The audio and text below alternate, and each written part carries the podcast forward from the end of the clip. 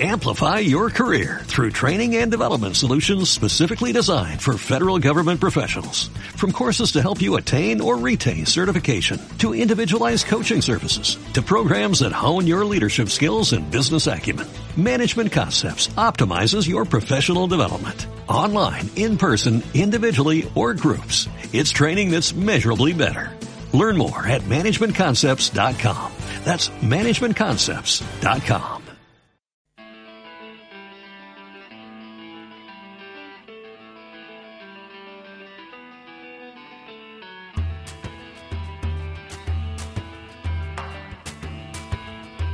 Piedra de toque con Iñaki Macazaga.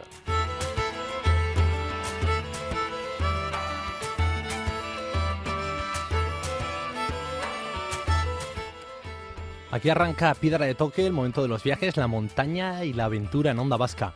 Ahora estrenamos nueva programación, nuevo horario todos los días de 8 y media a 9 y sábados y domingos de 9 a 10. Siempre en busca de las piedras de toque de nuestros guías, de nuestros invitados, esas razones últimas que les llevan a poner en riesgo su vida por una cima, en una montaña o para impulsar proyectos de cooperación en zonas en sombra o para salirse de lo que dicen las guías de viajes en cualquier lugar del mundo por tener una experiencia nueva, por descubrir nuevos mundos o nuevas realidades.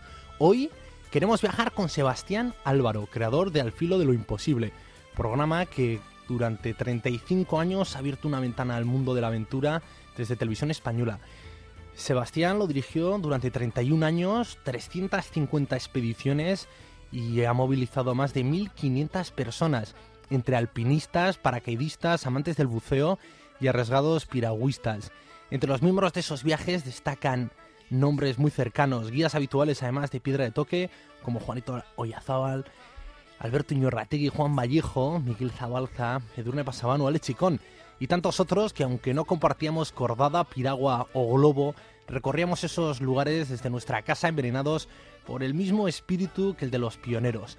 Hoy queremos hablar con Sebastián Álvaro de todos esos años, de las primeras expediciones y de las últimas, y también de los proyectos de cooperación que le mantienen unido a los grandes valles de Pakistán, como al que acudirá en breve, en concreto el jueves, parte de nuevo hacia allí para ver cómo están esos proyectos y también si le quedan retos por vivir al filo de lo imposible. Así que hoy arrancamos.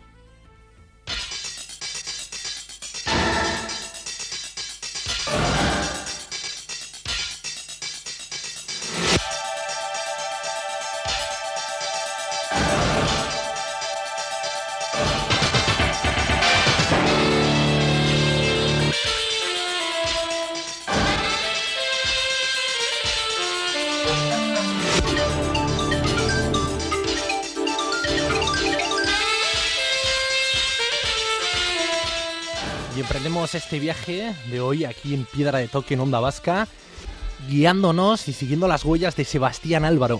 Escuchábamos de fondo la sintonía de Al filo de lo imposible, una sintonía con la que Sebastián Álvaro ha realizado más de 350 expediciones, pues prácticamente por todo el planeta, bien al Polo Norte, al Polo Sur, bien al Everest, a las grandes montañas, a los grandes ríos, al desierto o también aquí cerca al Pirineo.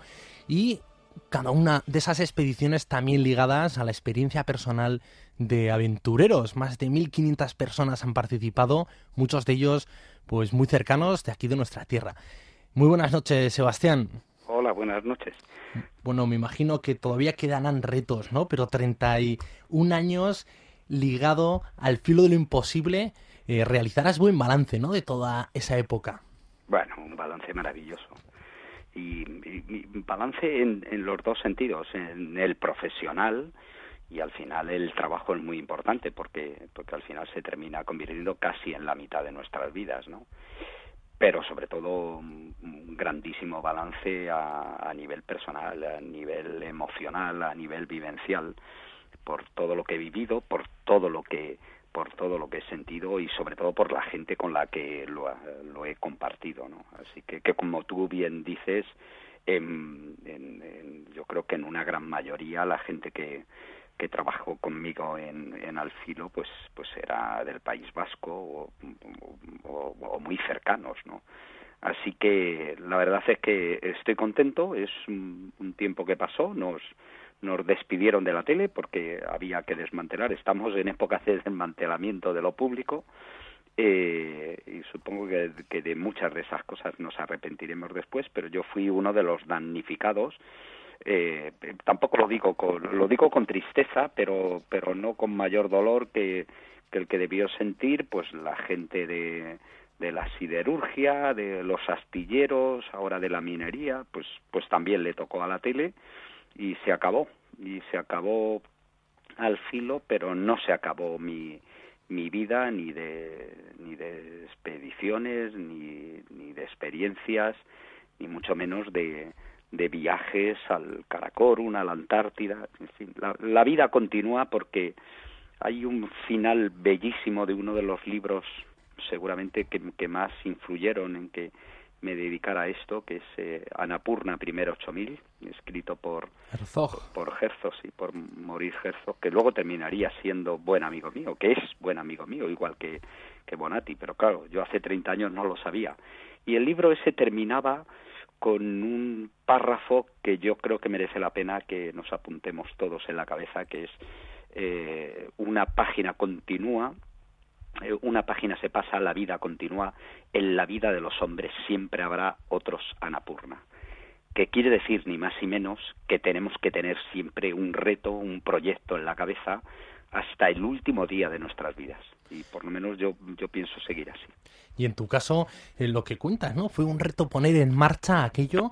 No sé si cuando te iniciaste en la televisión, eh, más cerca ¿no? del aspecto técnico, ibas a acabar creando este formato que como tú muchas veces has dicho, ¿no? Más allá de las montañas, más allá de la roca y del hielo, y hablabais de lugares construidos por la imaginación, por la literatura, por los valores, y conseguiste además involucrar no solo a alpinistas de primer nivel, aventureros, sino también a científicos, geólogos, y creaste un, producto eh, de un listón muy alto, ¿no? Yo creo que eh, Televisión Española tomó esa decisión de, bueno, pues no sé si desmantelar lo público, ¿no? Casi su propia casa, pero yo creo que costará repetir, ¿no? Eh, un producto que alcance el listón que habéis dejado. Es que en buena medida lo que el resumen que tú has hecho es el resumen de 30 años, es decir, eh, primero hubo que ponerlo en marcha y al filo pasó por diferentes épocas. Al principio nos conformamos con ir al K2 bueno, que, bastante era, ¿no?, para nosotros. Pero los últimos tiempos hacíamos del orden de 10, 11 expediciones al año y, montábamos 20 documentales. Así que, y, en los 20 documentales estaban involucrados, pues por supuesto, los mejores alpinistas españoles, eh, los mejores piragüistas, los mejores parapentistas, la mejor gente que, que, que navegaba, que volaba, es decir, eh, pero ese fue el final y además ahí estaban pues guionistas, había geógrafos como Eduardo Martínez de Pisón, científicos como como eh, Manuel Toaria eh, y luego gente que aportaba eh, con su experiencia y su mirada diferente, como Amori Herzog, como Bonatti, como Chris Bonington, como Messner. Así que todo eso fue la suma, la suma de un trabajo de muchísima gente, de muchísima gente y de muchísimos años. Y yo creo que, que, en eso también fuimos afortunados. Fuimos afortunados de vivir un tiempo de aventura, hoy ya irrepetible. Yo, yo he conocido expediciones al Everest en las que estaba solo. ¿Quién puede decir eso hoy en día? ¿no? Al K2 y estar solo.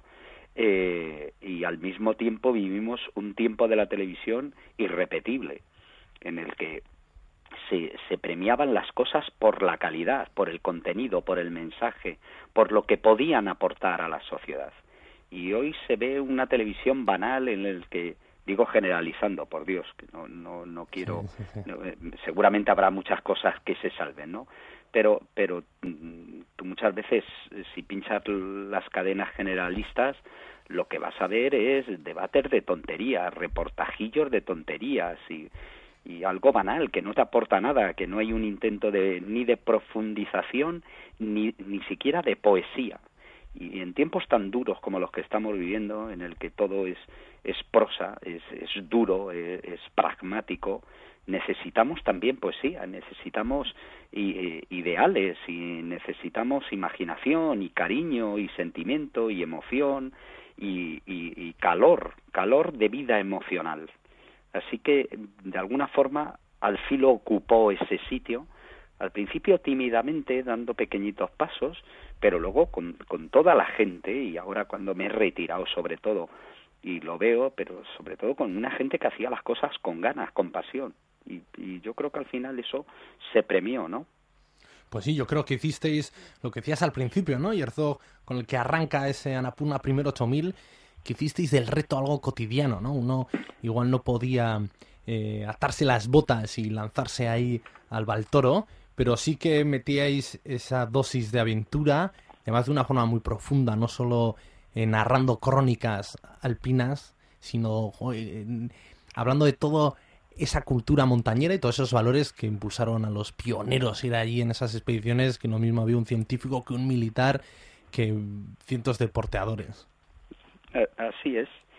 Y, pero como debería de ser, es que si a la montaña le quitas lo otro, el sentimiento de la montaña, eso que es la suma de todo lo que los últimos 200 años aproximadamente eh, el, ser humano ha volcado ahí y que tiene que ver con nuestra cultura, es decir, porque la montaña eh, ha provocado no solamente un aspecto deportivo, que, escalamos mucho, muy alto, eh, al mismo tiempo mm, gente ha hecho cuadros y otros hicieron poesías y otros escribieron libros y otros hicimos documentales. Así que el conjunto de todo eso, de todos esos valores concentrados, es lo que representa la montaña y cuando la despojamos de eso, cuando la despojas de eso, muy, al uso de, de los realities que, ahora se ven en todos los sitios y en la selva, en una tribu, en fin, eso se queda en una tontuna, sin más, eso no tiene sentido. Así que para mí siempre ir a la montaña será dos cosas que, como decía Bonatti, eh, pues probablemente yo sea un hombre de otros tiempos, pero me voy a quedar en mis tiempos. Y para mí la montaña era la suma de eso, del sentimiento de la montaña y de ir con amigos, es decir, de compartirlo. Y de compartirlo no, no con cualquiera, no, no con gente que desconoces o con la que te llevas mal, sino compartirla con tus amigos. Porque allí arriba, si te pasa algo, el que te va a poder sacar, el que te va a poder echar una mano, el que va a poder compartir contigo tu destino, es precisamente tu camarada de cordada, tu, tu compañero, tu amigo, ¿no? Es que sí, el concepto cordada, ¿no? Un concepto también tan necesario rescatar ahora. Yo no sé, eh, Sebas, cuando ves la evolución, porque en paralelo también ha sido toda la evolución del alpinismo, ¿no? Antes me imagino que formabas parte de estas grandes cordadas o tenías el privilegio también, ¿no? De formar parte de Alfilo para impulsar tu carrera alpinística, pues conseguías desarrollarla. Ahora, sin embargo, te basta un mail, comprar los... Eh, derechos, ¿no? Para poder estar por allí junto con alpinistas de todo el mundo. Eh, puedes encargar allí ya los porteadores a través de una agencia y se dan escenas como las vividas esta temporada, ¿no? Más de 300 personas casi en fila india, ¿no? Atacando el Everest, pero antes no, antes era la soledad, la aventura y un riesgo grande de a saber qué me encuentro allí y a saber si vuelvo. Eh, en mi opinión, eh, hay conceptos que están asociados a la montaña y uno de ellos es la soledad y otro el silencio. Es decir, para, para estar en una cola eh, y de bullicio, para eso me quedo en, en la ciudad. Y, y, cuando voy al Pirineo, que voy mucho al Pirineo, allí busco también lo mismo. Y, y, como puedo elegir, pues, pues ahora me voy al Karakorum o me voy al Himalaya y voy a montañas que, probablemente estén solas. Y no quiero decir que con esto que rehuya que sea un solitario e impenitente, ni mucho menos. Pero elijo yo, elijo yo de vez en cuando el estar solo. Elijo la soledad de las montañas y, y, elijo ir a unos determinados sitios, a unos determinados lugares, fuera del bullicio, del bullicio cotidiano de la vida urbana que, en, muchos sentidos eh, nos saca de la realidad, ¿no? Eso que se llama alienación.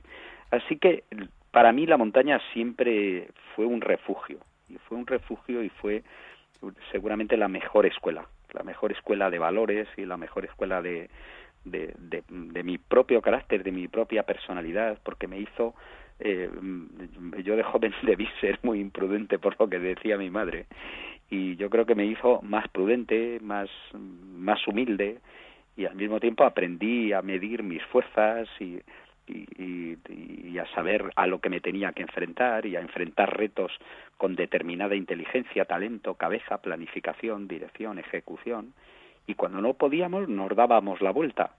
Así que todo eso fueron pues prácticamente 30 años de, de ¿no? Y, sobre todo lo mejor de, todo eso que me pasó fue compartirlos con, amigos maravillosos, con, con, gente a la que sigo queriendo hoy en día. Y, y mira, hay veces que no hablo con, con, muchos de ellos pues durante meses. Y, por ejemplo, esta mañana he hablado porque tenía que, bueno, que buscar una fotografía del Cachenchunga que estoy haciendo unas postales para venderlas para mis niños de, de José y hablé con, con Josu Artúa. Bueno, Josu es un amigo de Alfilo de, de toda la vida en el que nos vemos muy de vez en cuando porque, porque llevamos vidas diferentes, ¿no? Sobre todo ahora, desde que he dejado, eh, desde que me despidieron de la tele y, y a es un tipo que le tengo un cariño extraordinario y él a mí también. Así que sé que en cualquier momento, si, si yo necesitara algo, sé que puedo recurrir a esa gente. Y ellos también saben que pueden recurrir a mí. Y eso tiene que ver con valores profundos, adquiridos en la montaña de compartir precisamente sentimientos y emociones que en general la vida no te proporciona, que te lo proporciona eso, al pie del K2 o atravesando el desierto líbico o, cruzando la cordillera de los Andes en globo. Así es, y de hecho, eh, me imagino que también se te congela un poco el corazón cuando llega también a la montaña ese vaciar ¿no? de, de valores y llega también pues la cultura de la foto, la cultura de los grados, de la marca, de las alturas y también llega esa insolidaridad que también pues sucede, ¿no? Gente que, que fallece ahí sola, ¿no? También por imprudencia y no es fácil juzgar desde aquí cuando uno hace bien las cosas a esa altura o no. Eh, no sé si ves también que ha, que ha, ido calando allí, ¿no? Y hace falta de vez en cuando recuperar, yo no sé si ya en YouTube, ¿no? Y ver un alfilo eh, en ese romanticismo con el que marcaba que una de las actividades y también reclamaba ese espíritu de cordada y decir, oye, que hay que saber darse la vuelta a tiempo. Eh, eh, está muy bien todo lo que has contado. Lo, que ocurre es que, por ser sistemático, habría varias cosas. Vamos a ver, hay un apartado que tiene que ver eh, con deportes que se han introducido en la montaña.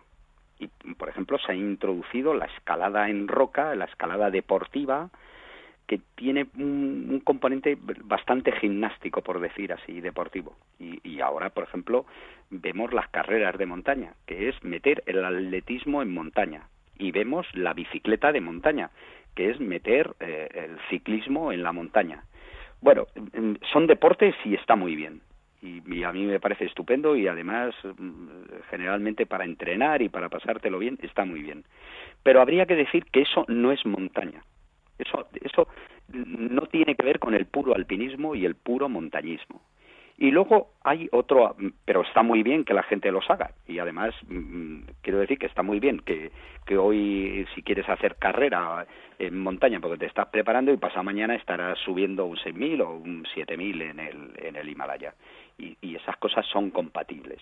Pero no, pero no hay que mezclarlas. Y no hay que mezclarlas en el sentido de, pero hay un componente sentimental de la montaña que tiene que ver con los valores tradicionales. Y, con esto ya pasamos al otro. Un valor tradicional de la montaña es la solidaridad, bueno, en general del ser humano. la especie esta de homínido listo que somos, el Homo sapiens, una de las características fundamentales, junto a otras dos más, probablemente la, el ponernos erguidos sobre las dos piernas, la, la diferente morfología de, de nuestros molares que nos hizo mm, cambiar de, de dieta, pero la otra fundamental es la cooperación, la cooperación y la solidaridad. Claro, cuando practicas montaña al alto, a alto nivel, digamos que vale para todo, pero, pero si tú haces, vas mucho al Himalaya y vas mucho a hacer seis miles, siete miles, ocho miles, si te metes en paredes complicadas, tú sabes que tienes muchas posibilidades y que hay un determinado riesgo en, en eso que estás haciendo. Y el no entenderlo así eh, supone mm, no saber gestionar bien el riesgo. Así que la solidaridad forma parte eh, básica de, este, de, de esta actividad que hacemos. Así que yo a todos los lugares a los que he ido, cuando me han pedido ayuda, la he dado. Y la he dado al grado máximo que yo podía dar. Y, me parece que con eso estaba cumpliendo mi obligación. Y estaba cumpliendo mi obligación sabiendo que quizás yo algún día también necesita ayuda y también tenga que pedirla. Así que no entiendo, no entiendo cómo se va a hacer montaña eh, eso, detrás de otros 300, arrastrándote eh, los porteadores literalmente llevando tus botellas de oxígeno y pasando al lado de un tipo que está moribundo y al que ni siquiera eres capaz de pararte para darle con la cantiplora un, trago de, de, té caliente, ¿no? Eso, en, definitiva, si, si, si, yo tuviera que juzgar, que, Dios me libre, eh, a mí me parece que no son montañeros no son alpinistas. Claro, y lo que decía también eh, Simone Moro, ¿no? Algo estaremos haciendo mal algo ocurrirá cuando vamos a montañas rodeadas por cadáveres en los que la gente incluso camina con indiferencia unos con otros, eh, pues da un poco para llevarse las manos a la cabeza, ¿no? Y en tu caso que has trabajado tanto por transmitir una cultura montañera en, con mayúsculas, eh, pues dará rabia, por lo menos. Hombre, eh, lo que me lo que me proporciona es cierta tristeza, ¿no? Y lo que se está haciendo mal, que supongo que cuando Simón dice estamos haciendo, yo creo que, probablemente todos tengamos culpa desde el mismo momento que decides salir de España e ir al Himalaya a escalar, ¿no? Pero, pero supongo que habrá diferentes grados de culpa, porque hay gente que, que sí que es respetuosa y hay gente que, que hace las cosas de una forma determinada y otras no. De todas maneras, lo que me parece que está ocurriendo en determinados lugares del Himalaya es que ha entrado, la montaña se ha convertido en objeto de comercialización como, como una mercancía más y desde el mismo modo que el, que el Everest o que el Choyu eh, se transforman en una mercancía por la que se paga 10.000, 20.000, 50.000, 70.000 dólares eh, por cabeza, pues eh, eso entra en otros circuitos diferentes de unos valores diferentes a los clásicos de, de la montaña. Y yo creo que, que, que, lo que hay que hacer es dos cosas.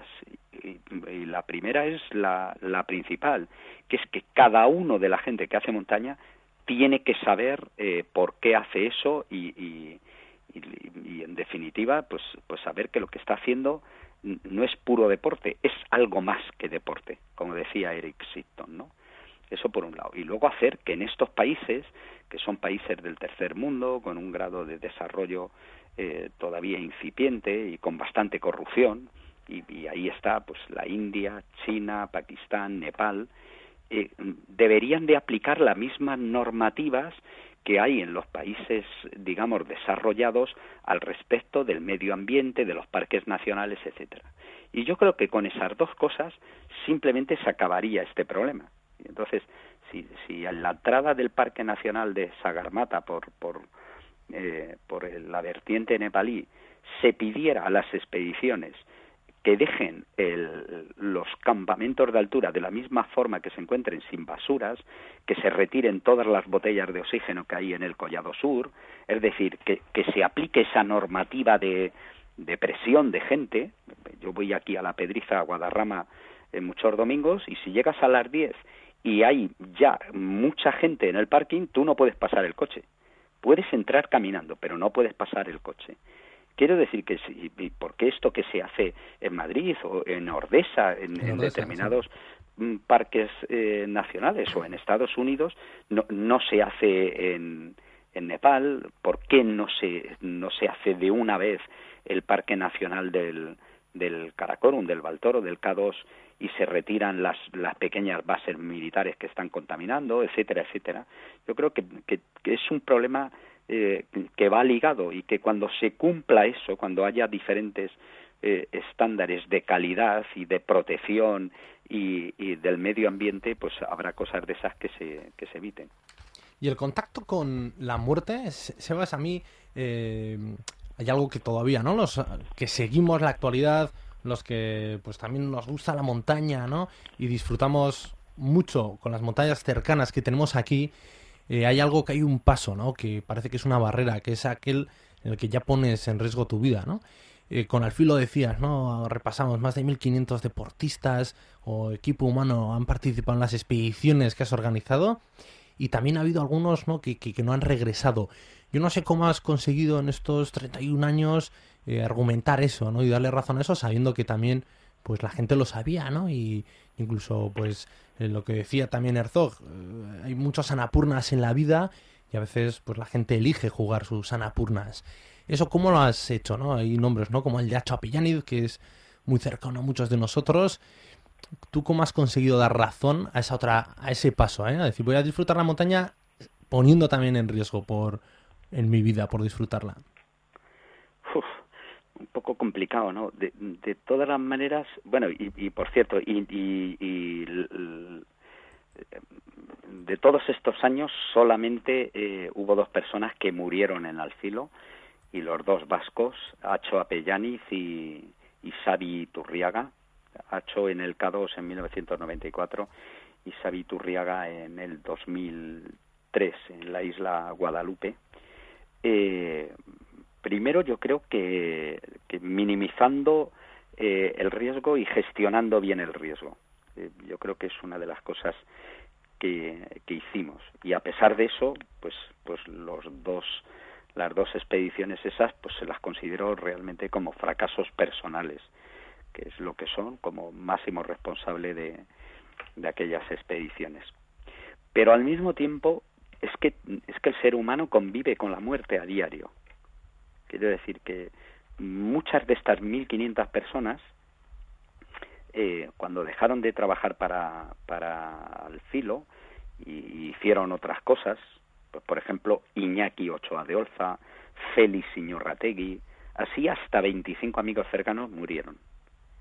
Pero luego perdido amigos cercanos en accidentes de tráfico y luego familiares.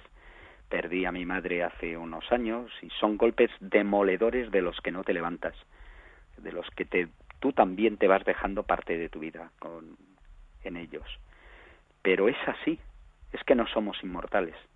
El ser humano no es invulnerable, no es infinito, no es inmortal. Tenemos que convivir con ello. Y convivir con ello supone primero un acto de humildad y al mismo tiempo un acto de inteligencia. Tenemos que saber que vamos a morir, pero tenemos que hacer todo lo posible porque eso no suceda hoy en esta expedición. Y eso supone, pues, yo creo que un trabajo que, que lo hacía y que yo creo que no lo hacía mal, primero de, de elección del objetivo, luego de, planificación, de organización, de la logística, de la infraestructura, del equipo necesario eh, y luego de una ejecución lo mejor posible, lo más eficiente posible. Y yo creo que de esta forma es como hemos ido solventando, pues eso, más de 200 expediciones, más de 1.500 personas y, y dos, y dos accidentes mortales. Quiero decir que seguramente si hubieran montado en Madrid o en Bilbao una agencia de, de, de estas de mensajería en, en Vespino, eh, pues probablemente hubiera tenido más índice de mortalidad que, que a este que, que me he dedicado. Y aún así, con toda la experiencia, pues sabes que nunca estás al margen y que nunca te vas a librar de, de que en el sitio menos pensado vas a tener un problema complicado y, probablemente te quedes. Pero todo el mundo que hace montaña y todo el mundo que hace aventura y desde luego a partir de un determinado nivel, todo el mundo tiene que ser consciente de lo mucho que está arriesgando. Pues sí. Eh, Sebas, escuchamos ya de fondo música pakistaní. En breve marchas para allí, al José, donde estás dedicando ahora, ¿no? Gran parte de esfuerzo y de tu tiempo. Has dejado el mundo las expediciones, pero sí que sigues ligado, ¿no? A la parte más humanitaria de esos valles, porque también viven personas. No vamos a tener tiempo para que nos puedas explicar. Eso lo que nos obliga es que te llamaré, Sebas, a tu vuelta y nos puedas explicar bien el desarrollo de esos proyectos. Perfecto, ya sabes que me tenéis a vuestra disposición. De todas maneras, la gente que quiera entrar y que quiera colaborar con el proyecto que estamos haciendo en, en Pakistán lo puede hacer. Puede entrar en la página de la ONG sarabastal.org y ahí tenemos todo el proyecto, pero que sepan que, que, es la joya de la corona de lo que España está haciendo en Asia Central. Y, y, lo que estoy haciendo es devolver lo mucho que esa gente me dio. Perfecto, Sebas. Pues es que ricasco, nos apuntamos y buscaremos esa joya a la corona y volveremos a hablar. Un abrazo. Un abrazo a vosotros, amigos. Buenas tardes.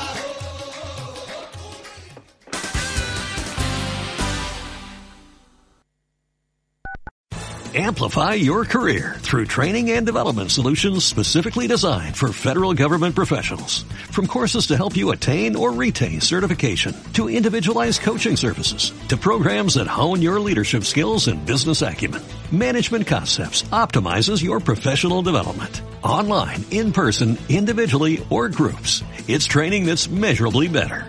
Learn more at managementconcepts.com. That's managementconcepts.com.